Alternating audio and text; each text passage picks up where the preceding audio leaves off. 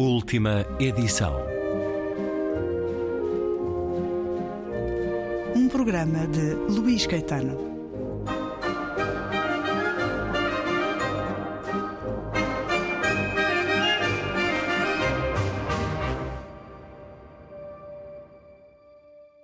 Os Arcanan travaram-me, atacaram-me e perseguiram-me pela última vez, pensou. São montes de estrume com mentes de regedor de aldeia é aqui que os enfrento. E pensou com uma nota de tristeza: tenho de governar com olhos abertos e mão firme, como o falcão entre aves menores. Inconscientemente roçou a mão pelo emblema do falcão que trazia na túnica. Para leste, a noite gerou um feixe de cinzento luminoso e depois uma opalescência de concha que esbateu as estrelas. E seguiu-se o lento repique da alvorada a ressoar num horizonte irregular. Era uma cena de uma beleza tal que captou toda a sua atenção. Há coisas que ultrapassam a semelhança, pensou. Nunca imaginara que algo ali pudesse ser tão belo como aquele horizonte estilhaçado e rubro e os penhascos coloridos de púrpura e ocre. Para lá do campo de aterragem, onde o ligeiro orvalho da noite dera um sopro de vida às apressadas sementes de arraquis, viu grandes lagoas de flores vermelhas e, percorrendo-as, um fio articulado de violeta, como passos de gigante. É uma bela manhã, senhor, disse o guarda. Pois é. O Duque fez um aceno pensando. Talvez ainda consiga gostar deste planeta. Talvez se possa transformar num bom lar para o meu filho. Então, viu as figuras humanas que avançavam nos campos de flores, varrendo-as com estranhos dispositivos semelhantes a gadanhas coletores de orvalho. A água era tão preciosa ali que até o orvalho tinha de ser recolhido. E pode ser um sítio hediondo, pensou o Duque. E é um certo de Duna, Dune, de Frank Herbert, livro que a Relógio d'Água acaba de publicar em nova edição com a tradução de Jorge Candeias tem o prefácio de Brian Herbert, filho do escritor, também ele autor, que deu continuidade a este mundo de Duna, através de várias histórias, entre sequelas e paralelas ou prequelas. O pai, Frank Herbert, também escreveu cinco livros complementares, um deles publicado recentemente também na Relógio d'Água, O Messias de Duna. Frank Herbert, norte-americano, viveu entre 1920 e 1986. No tempo em que o mundo em Portugal se dividia entre os leitores de policiais e leitores de ficção científica, Frank Herbert era um dos favoritos destes últimos. Vários livros dele foram publicados nos anos 80 e 90 e Duna, o melhor da sua obra, é, era e é para muitos o melhor livro já escrito de ficção científica. Aliás, eh, isso é dito numa frase de Arthur C. Clarke que surge nesta edição da Relógio d'Água. Arthur C. Clarke a afirmar não conhece nada que se lhe compare além de O Senhor dos Anéis. E esta comparação com Tolkien eh, não é de todo despeciente. Bem, Arthur C. Clarke era absolutamente genial e sabia bem o que dizia. Romance publicado em 1965, depois de muitas recusas por o considerarem demasiado extenso, e foi numa editora especializada em manuais de reparação automóvel que uh, aconteceu a aposta. Uma aposta que, com o passar dos anos, se tornou uh, um livro muitíssimo lido por todo o mundo. Recebeu de uma assentada os dois principais prémios literários para a ficção científica, o Nébula e o Hugo. Dou uma vez mais as boas-vindas ao editor da Relógio d'Água, Carlos Vasconcelos. O que é que tem Duna para merecer este epíteto de Arthur C. Clarke, Carlos Vasconcelos? O livro tem tudo e mais alguma coisa. Hum.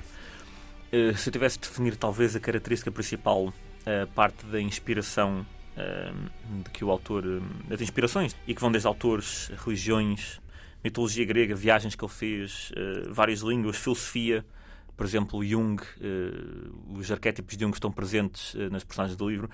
E, portanto, é um trabalho riquíssimo e com umas referências que se cruzam.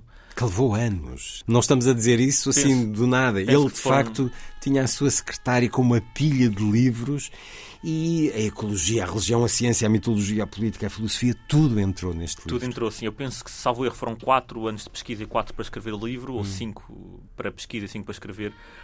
E, de facto, entende-se porquê, porque é um enredo, eh, embora a leitura seja muito, muito acessível e é quase um page turner nesse sentido, há uma densidade, inclusive que o autor refere muitas vezes, que o livro pode ser relido às vezes, se quiser, tendo em atenção especial ou a parte política, ou a parte ecológica, uh, ou a parte religiosa.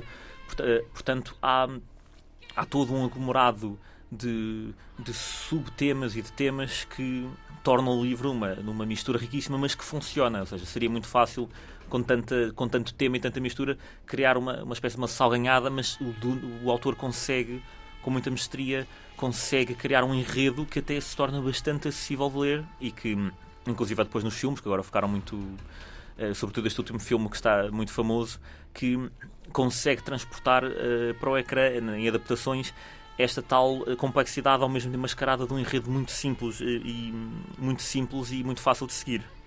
Um, devo também dizer que há outras características que, a meu ver, tornam isto num livro intemporal. A principal, uh, para além da referida, penso que seja a questão de Frank Herbert propositadamente ter suprimido a tecnologia para se, para se, focar na humanidade do, dos personagens e no mundo interior dos personagens. E penso, inclusive, que é um dos pecados dos filmes é que é quase impossível apanhar este mundo interior dos personagens que, que o, o Frank Herbert revela e portanto o que ele fez foi uh, no Duna, tanto, no livro, não se encontra um computador, não, não se foram, encontram Foram proibidos, de certa Estavam maneira. É, é um, a sua utilização é ilegal. E eram os mentates, que também é uma coisa que torna o muito contemporânea, que um, portanto faziam o trabalho das máquinas e, e, por causa do medo que tinham da inteligência artificial conquistar o ser humano, que também é um tema muito atual e que se está a falar muito hoje em dia, portanto esses mentates eles criavam e tinham esse raciocínio do computador e, portanto, não existe um computador, não existe um extraterrestre e, portanto, há este foco na, no humano e na humanidade um, que permite então revelar essa, essa tal vida interior de cada personagem que depois, mais tarde, eh, se transmite em consequências um, nas partes das ações do livro que eu acho que essa, essa é muito interessante, essa dicotomia, assim. Um livro que está para a ficção científica, de facto, como eh, O Senhor dos Anéis está para a fantasia, mas isto é metê-los em categorias. Ambos são grande literatura, extravasam qualquer tipo de classificação. Uh, Dune, ou Duna, de Frank Herbert, tal como O Senhor dos Anéis, de Tolkien, é atravessado por uma língua nova, resultado de muitas outras. Palavras e nomes surgem-nos aqui uh, numa conjugação de latim e da língua navajo, de dialetos do Cáucaso, do grego e do persa, do árabe, etc.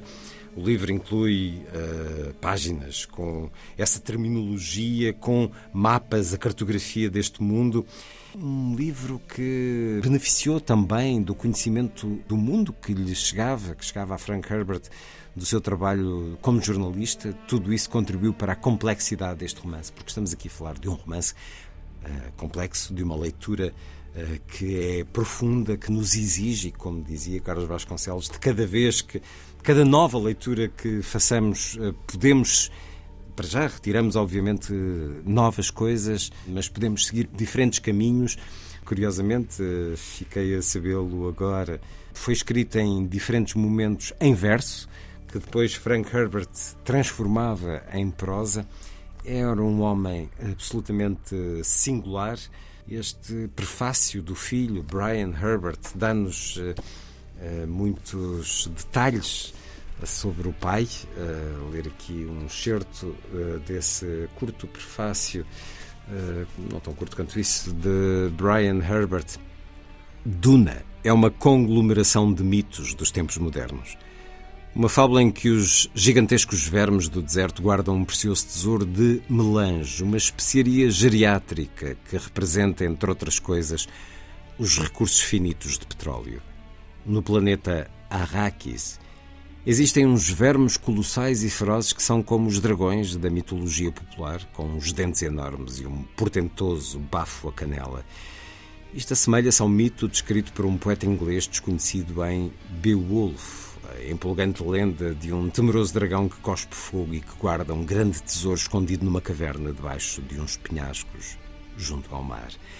O deserto do clássico de Frank Herbert é um vasto oceano de areia, em que vermes gigantescos mergulham nas profundezas, mais precisamente no domínio misterioso e não revelado de Shai Hulud.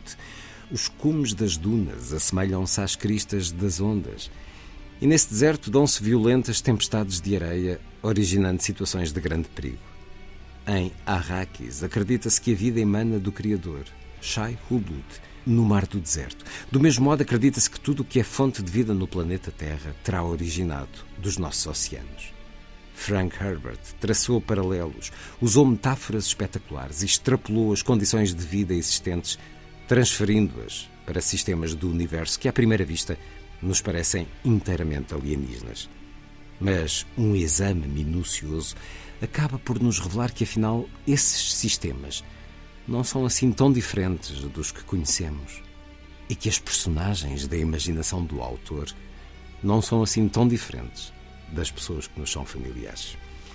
Um certo deste prefácio de Brian Herbert sobre pai e sobre esta obra, Dune, com nova edição na Relógio d'Água que entretanto já publicou também uh, O Messias de Duna e nessa continuação Sedune, inclusive nos diz aqui o filho de Frank Herbert, já foi muito precoce e profundo no alerta para as questões ambientais. Frank Herbert, aliás, envolveu-se muito no movimento ecológico, esteve presente na primeira vez que foi celebrado o Dia da Terra.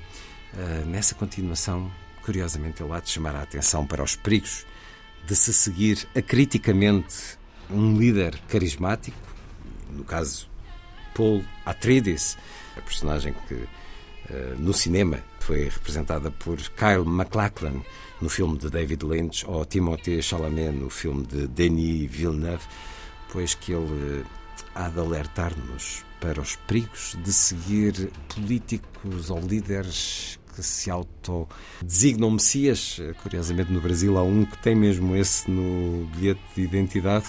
Dune, de Frank Herbert, extraordinário livro da literatura que, eh, estimulado pelo cinema, conhece agora também um novo vigor de leitura, com nova edição na Relógio d'Água, tal como a sua continuação, Messias de Duna, livro que nos foi apresentado pelo editor Carlos Vasconcelos.